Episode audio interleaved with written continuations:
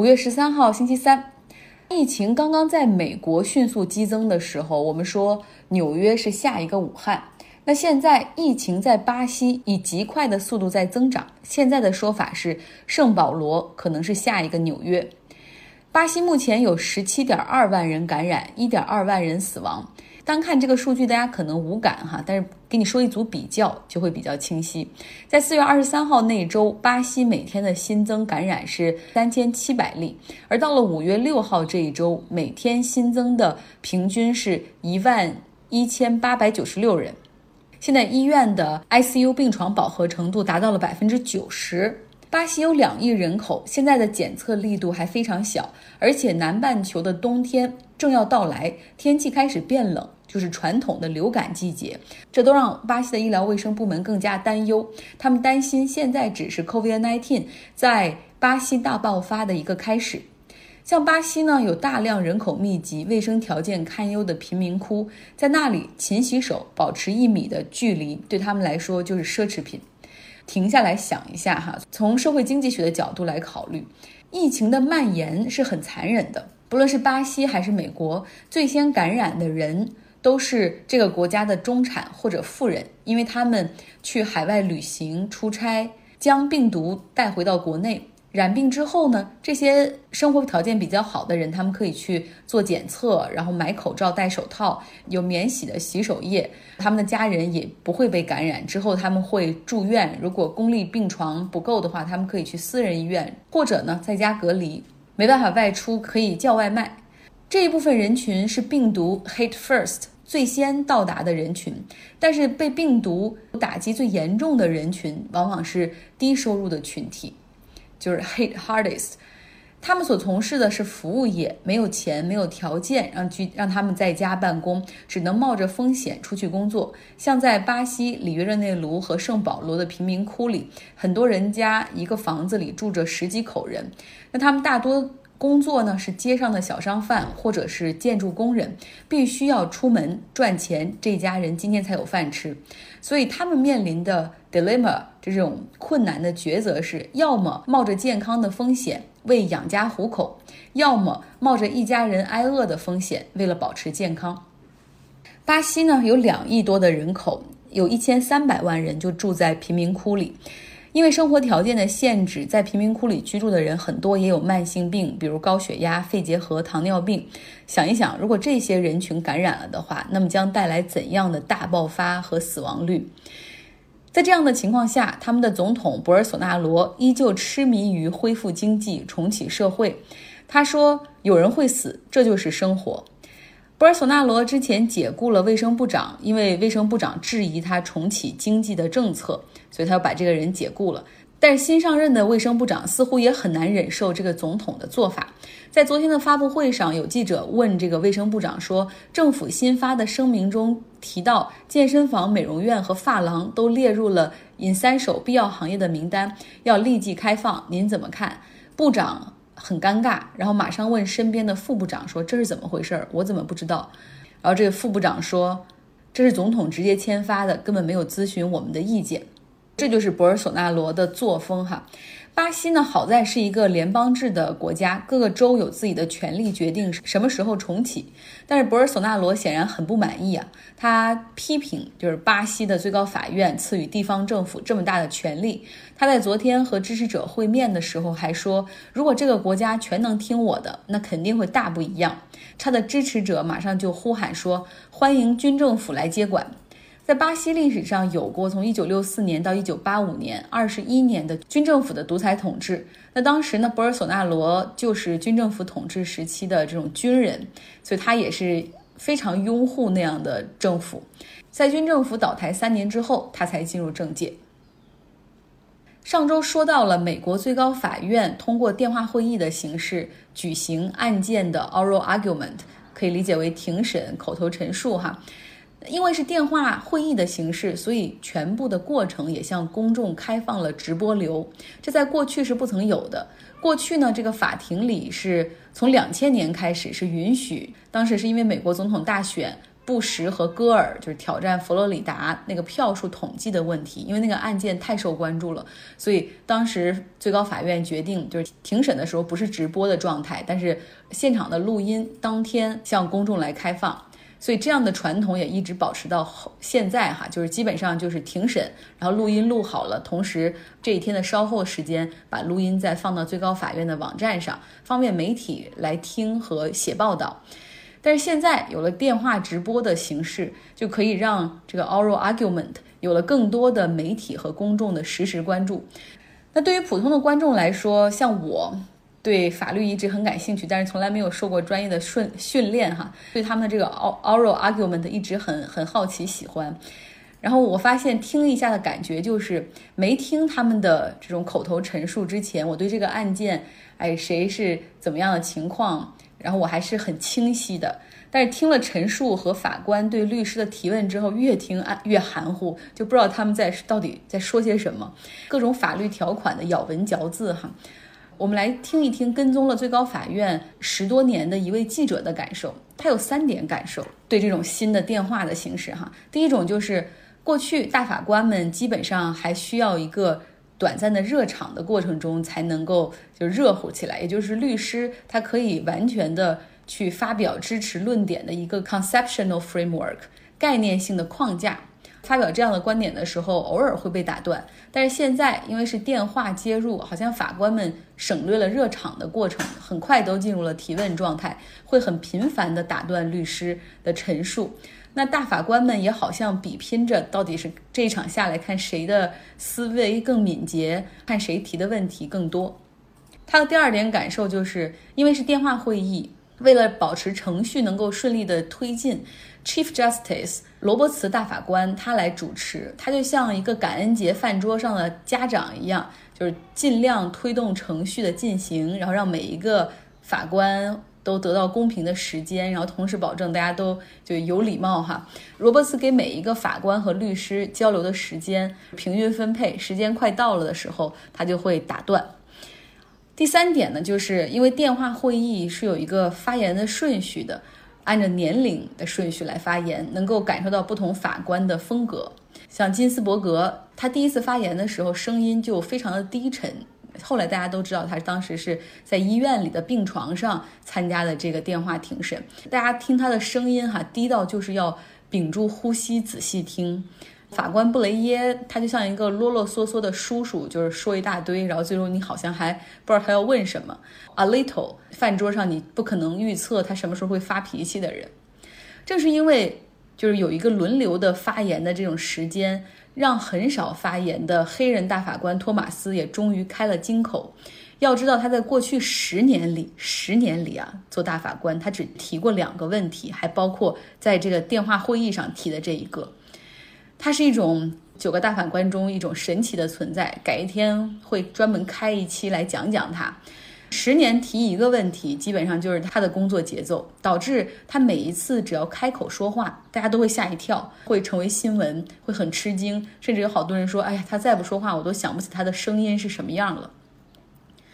所以说，这个记者认为呢，能让托马斯开口，真正的参与进去。让九个大法官都能够展现一下他们思考问题的角度，哈，这就是一种好的形式。那当然了，这位记者还采访了一位巴尔的摩大学的法学教授。这个法学教授有不同的观点，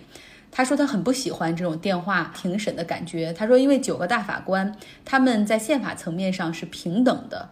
比如说，Chief Justice 就这个最高大法官罗伯茨，他在庭审的时候，包括投票的时候，他都不应该有额外的权利，因为他们九个人是一样的。但是在通过电话接入的形式呢，让罗伯茨自然就多了一层权威感，因为他是主持人嘛，然后他有权去打断别人，这就破坏了过去的那种平衡感。更重要的是呢，过去一场庭审的过程中，九个大法官是可以不分先后，然后你可以随时去提问。那现在呢，是按年龄来排序，好像也给这个九个大法官的主次优劣有了那么一个排序的感觉。这位法学教授说很不喜欢。大家如果有兴趣，也想听一下法庭庭审的录音，我在我的微信公众号上，张奥同学也抛了一个链接，但是能不能打开，就看你们自己的本事了。结尾我们要聊一聊咖啡。澳大利亚在解除居家隔离政策之后，次日的早上，好多人都去咖啡馆买咖啡。在外面买咖啡已经在西方人的生活中成为了一种生活方式。咖啡呢，也充当了提神和保持清醒的这样的一个饮品。像很多人每天早上起来必须两杯 espresso，或者不吃早饭的话就来一杯拿铁，里面有足够的牛奶。午饭过后会来一杯，帮助消化。实际上，在咖啡发展的过程中，也展现了人类不同时期历史的交织，像宗教、大航海、资本主义、殖民主义等等。咖啡豆最早是在埃塞俄比亚被发现，后来呢被运到了中东，还有土耳其，逐渐成为了阿拉伯世界的主流饮品。当时，非洲咖啡豆的采购、种植和交易基本上也都被阿拉伯世界给垄断了。又因为伊斯兰世界不允许喝酒，所以咖啡逐渐成为了酒精的替代品。到了中世纪的时候，咖啡呢从土耳其被传到了欧洲，主要是因为十字军东征，在客观上实际上是促进了阿拉伯世界和和西方社会的这种交流。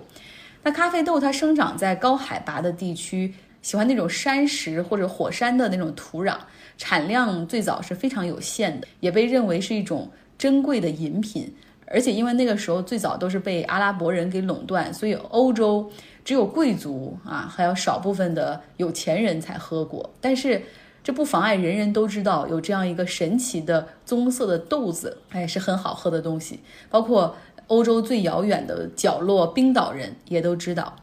那大航海时代来临，荷兰的船只到达了也门。啊，当地人呢就送了他们一些咖啡豆的种子，他们就拿到了印尼去种植，发现存活了，而且还可以大量的生长，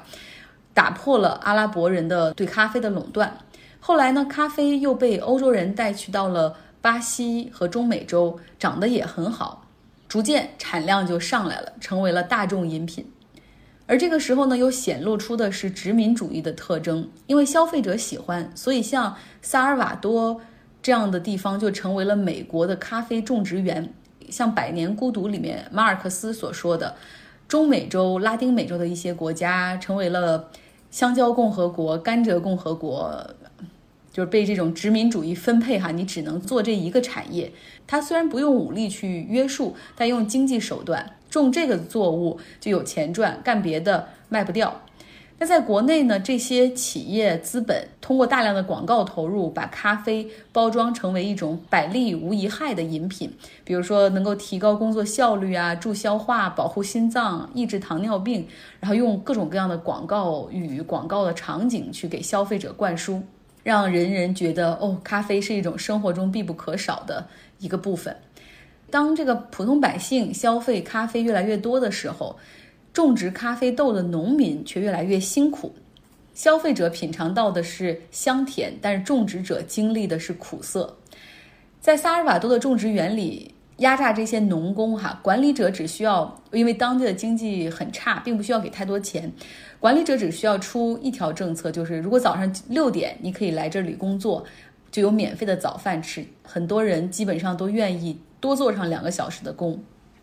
我以前经常说，哈，我们要作为消费者的同时，也要想到自己是有责任感的公民。我们可能会经常遇到这样的两难的问题，就就比如说以现在的疫情来说，假如说我想叫外卖，一方面我会觉得，哎呀，因为这个外卖订单会让很多人置于危险之中，比如他要去送餐、取餐，接触到很多的风险。但另外一方面，我又想订餐的话。可以让他有额外的收入，赚钱养家，好像对他也是好的。那怎么打破这样的 dilemma？送餐员送餐的时候可以多给他一些小费，比如美国这边是百分之十五。还有一些人家他们会在门口放上一些个人防护的这个 PPE（personal protective equipment），让送餐员来拿取，像口罩、免洗的洗手液等等。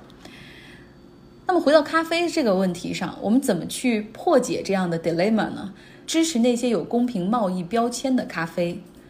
给大家举个例子，星巴克一杯咖啡 cappuccino 价格大概在三点五美元到四美元左右，原料的成本会占它百分之十，那其中纸杯成本七美分，牛奶的成本大概是二十三美分，那咖啡豆的成本不超过三美分，是中间最最最便宜的。如此低廉的咖啡豆的价格，让千千万万的咖啡种植园成为了名副其实的农田中的血汗工厂。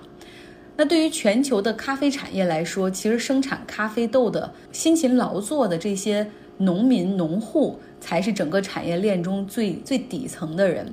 又因为有一些小的农户们，他们是分散的，你有一块小的咖啡田，基本上没有什么议价能力，只能收获完了以后在家等着收购商上门来砍价。对方就是我出这个价不卖，你就自己烂在地里吧。所以他们有的时候别无选择。这个时候看到的场景就是，咖啡的中间商会赚的越来越多的钱暴利，然后结果呢，这个咖啡农却越种越穷，因为这个地嘛越种，这资源也越来越会匮乏，陷入了恶性循环。那所谓的公平贸易原则就是，他们制定了一个咖啡豆的收购价格必须在每磅一点二六美元以上，企业要给。咖啡农提供所需要的贷款和生产技术的支持，让咖啡农得到社区发展、健康和教育以及环境方面的帮助。就不要让这些产业链上最底层的人群，因为我们喜欢这个产品而生活状况变得越来越糟。想起我过去做记者的时候，还曾经去。云南普洱的一个地区采访咖啡豆的收获季节，然后那个时候其实根本想不到上述的问题，更多的是走马观花。现在想想，真是浪费了一次去一线了解情况的机会。所以觉得真的唯有看书和阅读才能够开阔思维，让思考问题可以多一些层次。刚才上面讲的一些内容是来自一本书，叫《Coffee: A Global History》，但是我看了一下，好像还没有中文版。也希望大家可以有时间就多多看书，少看手机。今天呢，美国的参议院还开了一个疫情听证会，不论是议员还是出席听证会的一些专家，他们都是在家或者是办公室通过视频的介入来开会发言。大家都很喜欢的福奇，他在办公室里进行了这个电话会议。有兴趣想看看福奇的办公室长什么样子，他到底有多少书，可以来我的微信公众号张傲同学。今天的节目就是这样，大家周三愉快。